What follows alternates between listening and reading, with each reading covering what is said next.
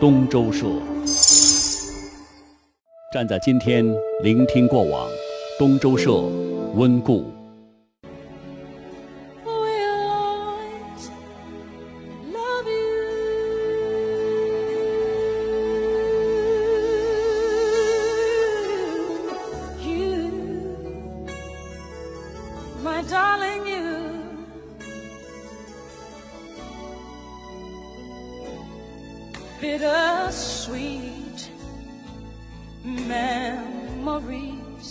这歌声哈、我想你都很熟悉了，这是美国电影《保镖》里面的经典旋律，这是美国天后级的歌手惠特尼·休斯顿演唱的。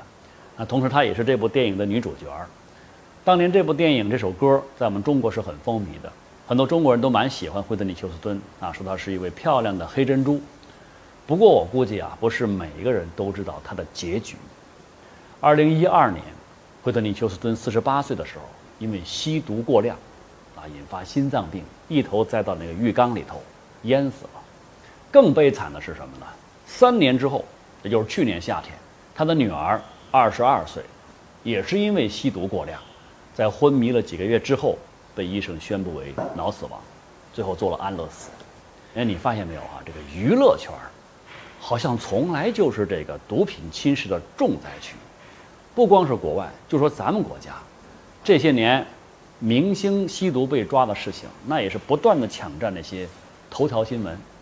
啊，有人说现在的这些明星啊，啊，意志是如何之薄弱，精神如何之空虚等等。其实呢，这个板子也不能全都打在现在，不仅仅是现在的中国人有这毛病，早在一百多年前，咱们的娱乐圈，那就是一个瘾君子辈出的地方。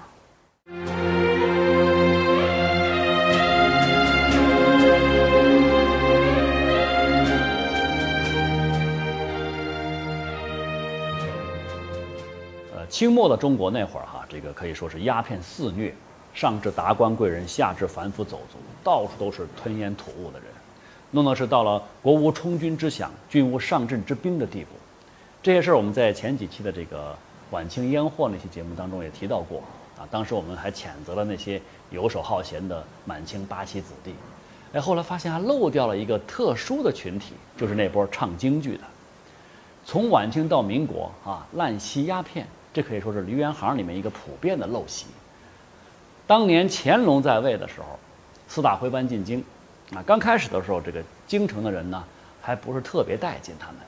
直到咸丰年间，啊唱腔姿势啊，这个剧目行头啊，琢磨得比较成熟了，再加上清朝宫廷的这种青睐，京剧才开始真正得到大家的认可跟喜爱。要说那会儿，它可不像现在啊，这娱乐圈现在门类是很多的，有演戏的，有演电影的，还有唱歌的，连唱歌都还分为好几类：流行的、通俗的、嘻哈摇滚的什么的。那会儿的娱乐圈，那京剧可以说是非常单一的一个占绝对主流的一种表演形式，甚至可以说梨园就是娱乐圈，娱乐圈就是梨园。所以呢，大家也就不难想象了当时的这个京剧的名伶，他们是何等的风光啊！那种受追捧的程度，那比起现在那些所谓的天皇天后，那绝对是有过之而无不及。那么，伴随着这种鸦片在全国的蔓延，当时那些个天皇巨星啊，也基本上都沾染了那种吸食鸦片的这种恶习。今天，如果咱们讲起这些人他们的这种吸毒的故事来，估计会让您听了以后啊大跌眼镜。首先，咱们来说一个最有名的，谭鑫培。晚清那会儿最有名的京剧艺人就是谭鑫培了。中国第一部电影《定军山》，他是唯一的男主角。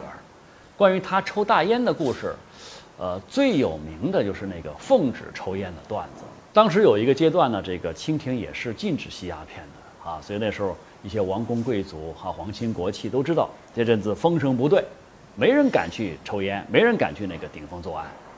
谭鑫培啊，谭老板虽然说名气大，他也只好忍着呀。可那时候他的烟瘾已经很大了，不吃饭都可以，但是不抽大烟那简直要命了。所以呢，这烟还没戒上几天，整个人就跟那散了架似的，没有一点精气神儿。你说这个样子，他怎么可能去唱戏呢？可偏偏那慈禧太后，她又是一戏迷，没事就召见那个谭鑫培他们那帮子名角儿进宫跟他来唱戏。有一天，这个到了快登台的时候，别人都到了，左等右等，就是谭老板没来。这救场如救火呀！管事儿人一看，谭鑫培没到，直接冲家里面就逮人去了。谁知道见了谭老板之后，就说：“哎，谭老板讲说我没有大烟抽，我浑身乏力，我没法唱啊。”然后赶紧就给慈禧讲，慈禧说：“哎，这么个小事儿，我还以为什么大事呢。没关系，你要想抽烟是吧？没关系，你就抽吧。进宫，你到宫里面抽没问题，只要你还能唱戏，我就给你还可以，甚至给你派两个太监帮你装烟。你看老佛爷都发话了，那么这谭鑫培算是拿到尚方宝剑了，赶紧抽上几口，立马是满血复活呀！啊，念唱作打什么都没问题了。现在有些人呢，还老是拿这个事儿来证明当年这谭鑫培有多拉风。其实，我怎么听着都觉得这个故事有点儿不以为耻反以为荣的味道啊。再说一个梨园的瘾君子，叫余叔岩。这个余叔岩呢，是这个谭鑫培的得意门生，啊，民国时期著名的京剧老师啊。他有个女学生比他还有名，叫孟小冬。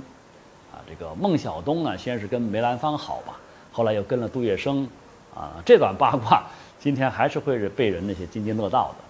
当年这个余叔岩，他就想拜在谭派这个金字招牌底下，谭鑫培呢，对他是当时是不太感冒的，所以这个余叔岩就一次一次的往谭鑫培那儿送礼，送什么呢？送上等的烟土，哎，结果靠着烟土啊，真的就把谭鑫培给打动了，如愿以偿的拜在。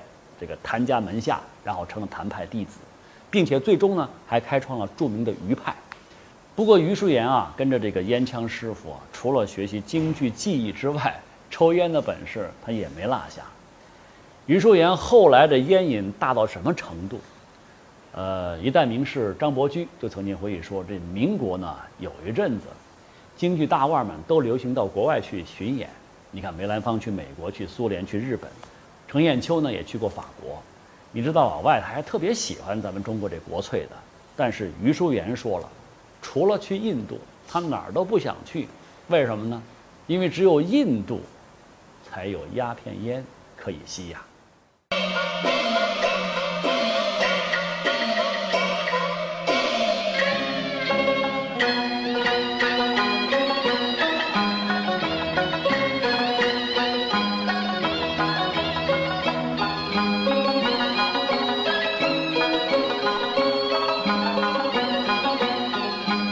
说起来啊，在这个晚清民国的梨园行里，瘾君子真的是太多了。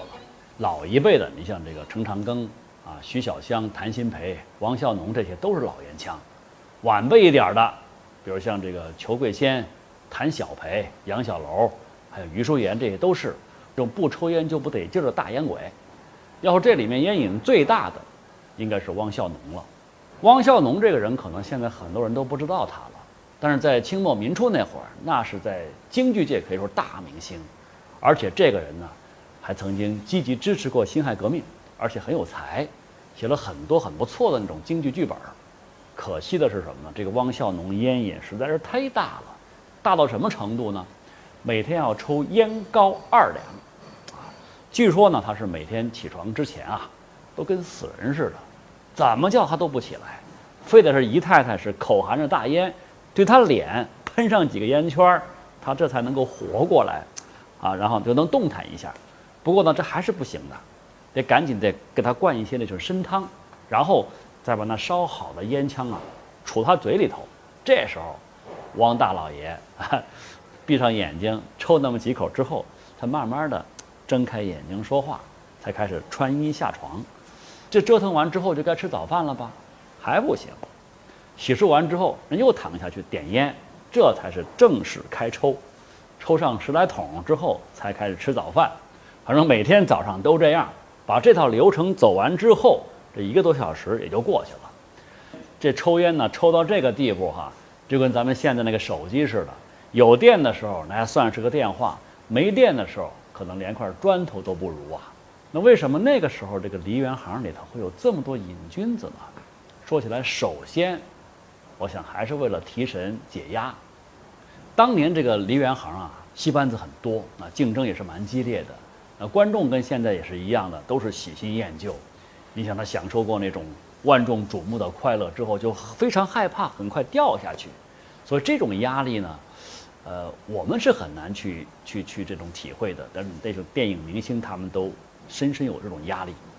那么第二个原因是什么？就是当时这个经济圈子里头，抽大烟可以说是一种身份的象征，一种身价的象征。那时候有句话叫什么呢？叫不抽大烟不过一千呐。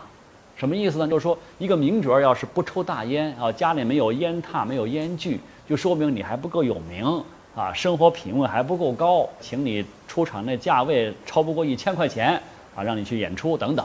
所以，那个年月抽大烟，就好像是一个名角的一个标配吧。不整这个东西，好像都不太好意思在江湖上混似的。再说第三个原因哈，就是说来说去还是跟这些名角们呢。他们来钱来得快，抽得起有很大关系。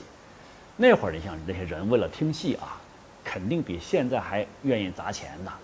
当时那些京剧名伶，那跟现在有点类似，就是除了这个日常的在戏班里演出之外，经常还走个穴什么的堂会。据说谭鑫培他走穴的时候呢，一出戏就是五十两银子。五十两银子是个什么概念呢？这真不是个小数目。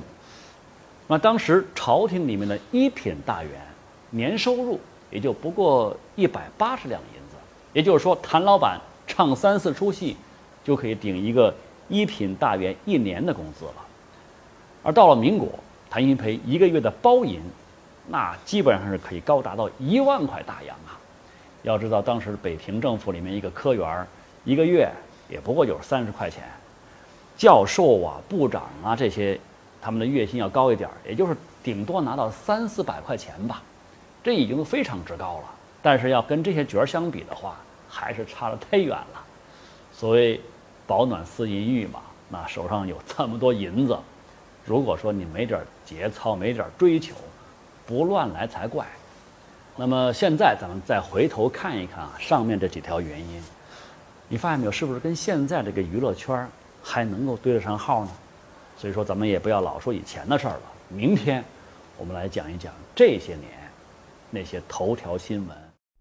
从虎门销烟开始，我们就知道，禁毒必须依靠全民的共同努力。举报毒品违法犯罪，最高奖励五十万元。行动起来，为了我们的城市；行动起来，为了我们的孩子。发现毒品违法犯罪线索，请拨打举报热线。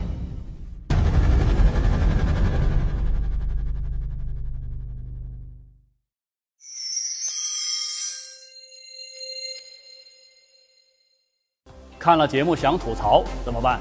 拿起你的手机，在微信通讯录里打开新的朋友，输入“东周社”三个字，关注我们，你就可以晒出你的看法。里面还有所有温故的节目。想看就看，想听就听。那遇上社里面发的福利，可别忘了试试手气哦。东周社温故由中嘉瑞辰联合制作播出。入蜀方知画意浓，以推广天府画派为己任，展现天府画家的人文艺术和情怀风骨。成都画院和成都电视台联袂奉献东周社《话说天府》，每周一为您播出。伟大的作品，等待伟大的读者。向下扎根，向上提升，我们一起努力。东周社，书香成都，每周五为您呈现。